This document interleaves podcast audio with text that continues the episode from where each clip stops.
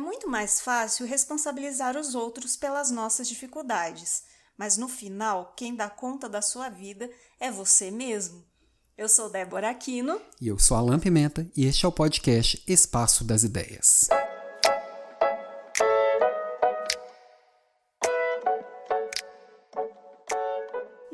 Episódio, que também era o primeiro, eu estava sozinha. Não mais, agora eu tenho um parceiro que é o Alan e ele vai se apresentar para vocês. Oiê! Eu sou Alan Pimenta, cuido também do podcast Papo de Líder. Sou administrador de empresas, executivo de vendas, trabalho na Natura, tenho bastante tempo aqui na área corporativa e gosto muito de produzir conteúdo e gosto muito de trocar isso e de compartilhar o que eu aprendo com todo mundo. Por isso estou aqui agora também no Espaço das Ideias, junto com a Débora. É, eu gosto bastante de falar de criatividade, de aprendizagem, então a gente vai ter uma mistura boa agora daqui para frente. E alguns convidados, né? Isso, em breve a gente vai estar trazendo gente legal para conversar conosco aqui nesse papo gostoso. Hoje a gente vai falar de um tema que é a especialidade do Alan, que é liderança. Nesse caso, a difícil tarefa de liderar a si mesmo. Verdade. é diferente liderar a si mesmo de outras pessoas? É, né? Mas como? É, é, diferente, mas é igual. É interessante porque os princípios são muito parecidos. As mesmas coisas que a gente usa para liderar um time, a gente usa para liderar a gente mesmo. E não tem como eu ser líder de outras pessoas sem liderar mim mesmo. Acho que o principal é olhar para dentro de si, fazendo as descobertas, e muitas vezes o que a gente vai construir de plano de ação, de evolução pessoal, são coisas que muita gente não vê. Então, o liderar a si mesmo é uma história de, de relação da gente com a gente mesmo, que muitas vezes a gente deixa meio de lado. Olhar para dentro, né? Ver até o que a gente está sentindo, assim. Às vezes a gente passa o dia e não percebe o que a gente está sentindo em relação a alguma coisa que está acontecendo. Sim, é, o, é, é, essa mistura, né, de sentimentos, pensamentos, de escolhas. É um, é um conjunto de muitas coisas que a gente precisa se perceber, se conhecer e fazer escolhas, né? Então, é, é tomar as rédeas mesmo das próprias escolhas e da própria vida, né? Eu falei uma frase no início do podcast que é mais fácil a gente responsabilizar os outros e principalmente pelas nossas dificuldades. Culpar os outros, eu acho que é um hábito assim que a maioria das pessoas tem a tendência de ter, né? A gente pensa assim: "Ah, minha vida é assim porque eu não tive oportunidades ou porque eu tive pais muito é, severos ou porque meus professores não me davam espaços e a gente vai levando para esse lado, né? Sempre tem alguém que causou o que a gente é hoje. E a gente adora colocar a culpa nessas pessoas, né? Parece que dá até um alívio, assim, né? De não assumir, assim, quem eu realmente sou, né? E culpar, assim, qualquer pessoa que passou pela nossa vida. É, culpar é fácil, né? Eu tiro a responsabilidade de mim e coloco a responsabilidade no outro já que não é meu, eu não tenho nada para fazer. E só que esse jogo da culpa é sempre um jogo que não tem vencedores. Quando a gente fica escolhendo um culpado para uma situação, eu tiro o foco do principal, que é resolver a situação. E aí, se eu coloco o foco em resolver a situação e eu quero realmente resolver a situação, o foco tem que ser naquilo que que está nas minhas mãos fazer. Uhum. Se eu tô numa situação que você é a culpada, o que, que eu tenho que fazer com isso? Nada. Sim. E a situação vai continuar exatamente igual, né? E é, não é só essa coisa de culpar pela parte difícil, mas a gente ficar sempre na expectativa de que alguém vai oferecer uma situação boa pra gente também, né? Seja para fazer uma viagem ou para conseguir um cargo ou um emprego que seja, sempre parece assim que se você esperar alguém te ajudar ou alguém é, ficar do seu lado, mas nem sempre vai ter pessoas do seu lado, nem sempre alguém vai fazer o seu papel, né? Nem sempre alguém vai facilitar a sua vida. É, não dá para terceirizar a minha história, né? Quando eu espero que alguém resolva a minha história, e quando eu espero que este alguém vai, vai me dar a solução para minha felicidade, eu estou sempre assim: hora que isso aconteceu, eu vou ser feliz. Hora que, eu for promovido, eu vou ser feliz. Hora que alguém me pagar uma, uma viagem, aí eu vou ser feliz. Sendo que a felicidade ela vem pelas escolhas que você faz e sempre como que você faz essa, você abraça e faz essas escolhas, né? Que é protagonismo. Toda vez que eu deixo de ser protagonista da minha história, eu vou ser coadjuvante da história de alguém. Uhum. E esse alguém pode escolher um papel que não é legal para mim nessa história. Sim. Eu prefiro ser protagonista e eu mesmo escolher os papéis, é, ser o diretor, ser o ator, ser tudo, né? O protagonismo tem a ver também com pagar um preço, né? De você essa coisa de não culpar outra pessoa significa assumir a responsabilidade. E às vezes assumir a responsabilidade vai requerer algum esforço para chegar a algum lugar. Sim, sempre, sempre que você assume uma responsabilidade, vem com ela um monte de coisas. É toda aposta alta que você faz tem um risco e um benefício envolvido. Se você não aposta nada, você não tem nada a perder, mas também não tem nada a ganhar. Se você aposta pouco, tem pouco a perder e pouco a ganhar. E, e esse jogo da vida de, de, exercer o protagonismo é isso. Eu vou estar sempre arriscando. Se eu fiz as escolhas, eu sou responsável por elas. Porque o protagonismo não é só eu não eu, eu escolher o que, que é meu e o que, que é do outro, quem que é o culpado e quem que não é. É não, é eu tomar a rédea disso e focar naquilo que importa. Por exemplo, uma falta de protagonismo também é eu antecipar problemas e sofrer com os problemas por antecedência, né? Que também é muito comum a gente pegar e ficar olhando para o que pode acontecer, para o que é ruim que vai acontecer lá na frente e tal, e começar a sofrer agora. Acho que grande parte do tempo que a gente gasta com problemas, infelizmente, é com, são com problemas que nunca virão a existir, porque eu gastei energia com eles, né? e ficar também sofrendo pela expectativa que outras pessoas têm com a gente. Né? Porque assim, como você disse, se você não é protagonista, você é coadjuvante. Então você fica sempre adivinhando o que era para você fazer. Sim, e sofrendo, imaginando o que, que o outro está pensando sobre aquilo, né? Eu trouxe até alguns livros aqui para comentar. Um deles é como evitar preocupações e começar a viver, do Dale Carnegie. É um livro, é um livro bem antigo, na verdade. Os livros do Dale Carnegie têm, têm títulos ruins, mas são livros muito bons e que ele fala muito disso. Se o pior acontecer sobre uma situação, como que eu lido com isso? E quando eu falo do outro, é a minha expectativa é sempre a partir do olhar que eu acho que o outro tem sobre aquilo. E muitas vezes eu deixo de falar. Seja, por exemplo, se eu estiver fazendo um trabalho que eu combinei com o meu gestor de entregar amanhã. E esse trabalho que eu tenho que entregar amanhã está muito difícil de terminar hoje. E eu já começo a pensar: se eu não entregar amanhã, ele vai me mandar embora. Se eu não entregar amanhã, eu vou perder aquela promoção. Se eu não entregar amanhã, ele vai me ver como incompetente. Sendo que muitas vezes essa energia, esse tempo que eu estou gastando com essas elocubrações, com essas ideias e com essa, essa, essa energia ruim que eu estou gastando, tá, tá me deixando mais longe do meu objetivo, que é de entregar o trabalho amanhã. E se realmente o tempo está tá mais curto, eu poderia renegociar e receber agora já os feedbacks, ao invés de amanhã pedir desculpas pelo que eu não fiz. É, talvez a, a, energia bem colocada seria muito melhor. Isso também é um exercício de protagonismo e de liderar a si mesmo. É, né? Só tem um detalhe aí para você exercer esse protagonismo, né? Você assumir até uma coisa que você não está dando conta de fazer e renegociar isso requer uma dose de autoconfiança, né? Sim, Porque sim. É, poucas pessoas têm essa autoconfiança de admitir quando uma coisa tá difícil e expor isso, né? Porque às vezes as pessoas acham que isso é uma fraqueza e na verdade não é uma fraqueza. Só que para você desenvolver essa autoconfiança, vai ser necessário você se conhecer um pouco mais, né? E para você se conhecer, você vai ter que olhar para dentro, você vai ter que reconhecer o que você tem de bom, valorizar o que você tem de bom, ser autêntico, né? E, e ver o que você tem para melhorar e correr atrás também. E a gente sabe, sempre fica aí tentando agradar outra pessoa e a gente acaba escondendo, né, o que a gente tem de melhor. É, é verdade. Essa questão da autoconfiança tem, é, ela é construída e ela é de dentro para fora, que muita gente fala que o outro é autoconfiante pelo que enxerga. E muitas vezes é uma casca meio, meio quebradiça, né? Se isso é sólido, pode vir com uma marreta que ela não, não derruba. Uhum. E a autoconfiança não é feita só de coisa forte, não, né? Por exemplo, você trouxe aqui que às vezes tem a, é, a gente tá, tá, escondido atrás das fraquezas. Uhum. E fraqueza também tá ali. A autoconfiança é feito com verdade.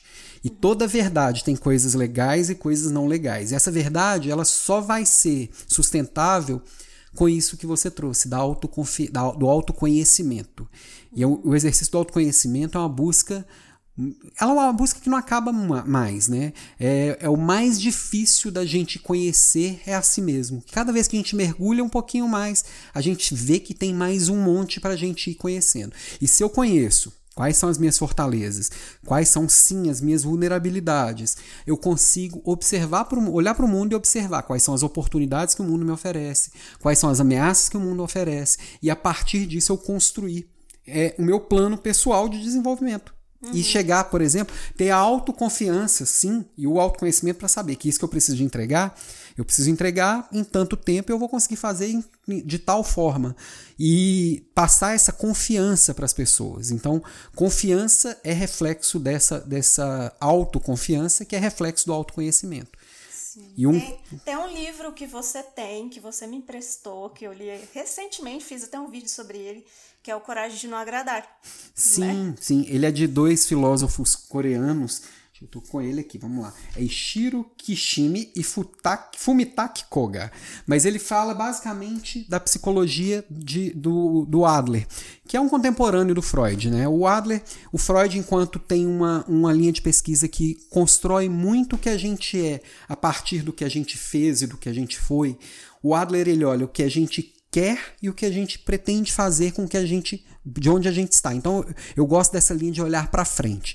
E o olhar para frente também está muito ligado a essa expectativa das pessoas, que eu fico o tempo inteiro tentando agradar, tentando agradar, tentando agradar, que eu esqueço de ser eu mesmo.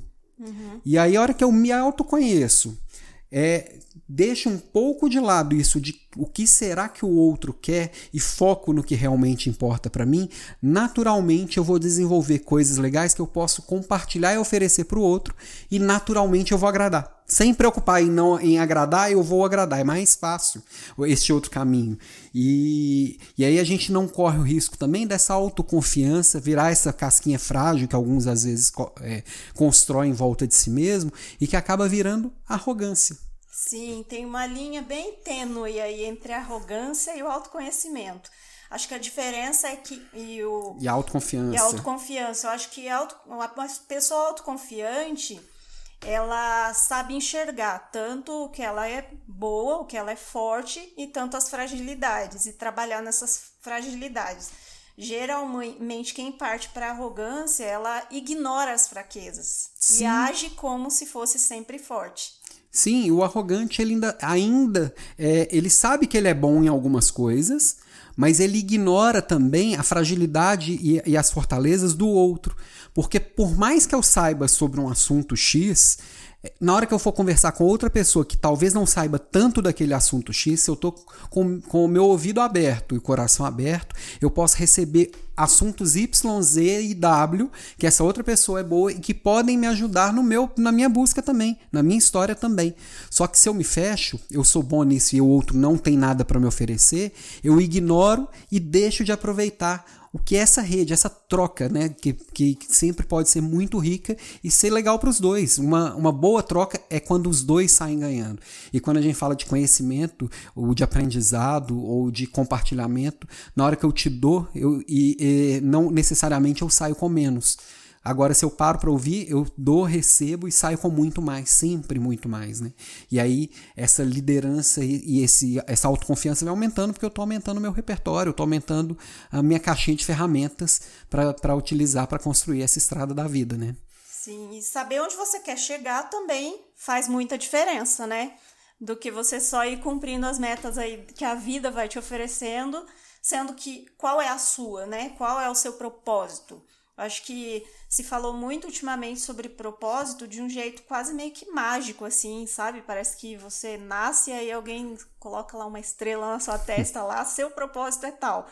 Sendo que é uma coisa muito mais interior, né? A gente vai escolhendo propósitos para a vida e em vários aspectos. Isso está muito ligado ao autoconhecimento e, e da forma que vem sendo falada, e eu vejo bastante gente falando sobre propósito, acompanho muita gente que fala sobre autodesenvolvimento, sobre desenvolvimento pessoal, sobre liderança, e tem muita gente falando com, sobre propósito de um jeito que pode travar muita gente e bloqueia muita gente. Porque parece que tem que ser uma coisa muito grandiosa, né? Não. Assim É, é, é, parece que tem que ser um novo Gandhi. Não cabe. Quantos Gandhis existiram no mundo? Um só. Por que, que você tem que ser o segundo? E, e é só buscar o que faz sentido, né? É buscar o que realmente faz sentido para você. E muitas vezes a gente está preocupado com o que o outro vai achar do meu propósito, do que, que faz sentido para mim. É, é uma busca que tem que ser pessoal, ela tem que ser por etapas e não tem uma assim, não é igual conquistar a lua que eu conquistei, fui lá, finquei uma bandeira e vim embora. Não. Eu encontrei hoje, que faz sentido hoje. Continuo a minha busca, continuo minha jornada de autoconhecimento e amanhã ele vai estar diferente, pode estar maior, pode estar melhor. Eu vou ter algumas coisas, alguns valores que acabam que vão conduzindo a vida toda, mas o que faz sentido a gente vai construindo ao longo da vida, né? Sim, eu tenho um livro aqui, é um livro bem simples, mas eu gostei muitíssimo desse livro. O título dele é Ikigai. Na verdade, já vi mais de um livro com esse título. Uhum. Esse que eu tenho aqui são dois autores, Hector Garcia e Frances Miralles. E vou, a gente vai colocar aqui embaixo os links dos livros que a gente está indicando, todos os títulos e tal. Mas é um livro muito simples, né? O subtítulo dele, Os Segredos Japoneses para uma Vida Longa e Feliz. Aí parece, sabe, uma coisa muito grandiosa, mística, assim, mas na verdade não. É você identificando na sua vida aquilo que faz sentido de verdade para você, é, que tem a ver. O propósito tem até a ver com as suas habilidades, né? Você tem que, tem que fazer uma combinação do que você sabe fazer bem, aquilo que você sente prazer em fazer, né? E para que, que aquilo pode servir para o mundo também. Sim. É, os japoneses eles tratam isso de uma forma muito. Os japoneses geralmente, pela cultura deles, eles são muito focados, né? Eles fazem escolhas muito, muito direcionadas. E o Ikigai é um mapa para você encontrar, te ajuda a encontrar esse propósito. Eu trouxe um aqui também falando de propósito, que é de um brasileiro, o Roberto Tranjan, que na verdade é um romance, é uma historinha do velho e o menino, o nome do livro é O Velho e o Menino, a instigante descoberta do propósito, que ele fala de, de destino e desígnio. Acho que tem muito a ver com Ikigai, porque essa busca do propósito, ele vai passando por algumas etapas. E aí o que ele fala ali de destino e desígnio volta lá na nossa primeira conversa, no, nosso primeiro assunto, que é a hora que a gente culpa o outro e é, e, é, e é sempre a vítima do mundo, dos problemas do mundo. Isso a gente está falando de destino, é o que acontece. Ah, que a pandemia chegou, é um destino. Eu estou vivendo num país que está com economia X, é o destino. O desígnio é o que, que eu faço com isso, que tem os fatos e o que eu uhum. faço com eles. E o que eu faço com eles tem muito a ver com as minhas escolhas. Eu vou estar tá aqui vivendo a pandemia e quem está nos ouvindo aqui também está vivendo a, a, pandemia. Eu estou sentindo ela de um jeito e o outro de outro. Exatamente. Eu estou pegando isso que está acontecendo e fazendo é, uso disso para minha vida, fazendo escolhas para minha vida, e o outro está fazendo outro tipo de escolhas. Mas o fato é o mesmo. Tem gente que está paralisado, esperando o um manual de instruções de como se portar depois da pandemia, e eu estou preferindo escrever o meu manual de instruções. Sim. Entendeu? Olha, um diferencial que eu vejo nas pessoas que vão é, desenhando aí, né, o seu propósito e o seu caminho é que eles são mais disciplinados, né? Colocam lá os objetivos, focam na execução das coisas e não ficar esperando o que, que vai acontecer. Mas acho que isso a gente pode conversar outro é, dia. Esse assunto né? é longo, porque é, não adianta eu escolher. Eu acho que assim, passamos aqui por temas bem importantes: me autoconhecer, entender para onde que eu tô indo, que é o meu propósito, o que que faz sentido para mim, é, eu tirar este peso do, da culpa do outro e colocar no meu protagonismo fazer as minhas escolhas, mas tudo isso só faz sentido se eu tirar a bunda da cadeira e executar, né? E realmente esse, a gente até, até bateu um papo um pouquinho sobre o assunto que vai estar tá lá no seu no seu IGTV, é, mas é um assunto que acho que a gente pode mergulhar um pouquinho mais, falando de disciplina, uhum. falando de técnicas de produtividade, de algumas coisas que estão ligadas a isso, de executar, né? De como que eu construo bons hábitos para construir bons resultados. Acho que tem assunto aqui para um podcast mais para frente, né? É, só para a gente encerrar, então, o fato é, se você responsabilizar outra pessoa pela sua história, a outra pessoa não tá nem aí para sua história, né? Vai ser você mesmo que vai ter que investir em você mesmo, no seu autoconhecimento, trabalhar, encontrar o seu propósito, né? Parar para pensar o que faz sentido mesmo para você e seguir em frente. E seguir em frente no caminho que você escolheu. Que tem gente que sai igual o Zeca Pagodinho, deixa a vida me levar. E a vida, às vezes, se você só segue a onda, ela vai te levar para um lugar que não é o que você escolheu. E nós estamos falando aqui de fazer escolhas. Isso. Então, até o próximo episódio aqui do Espaço das Ideias. Eu e o Alan. Em breve a gente vai ter alguns convidados aqui com a gente. Um abraço para todos. Até breve. Muito bom estar aqui nesse episódio.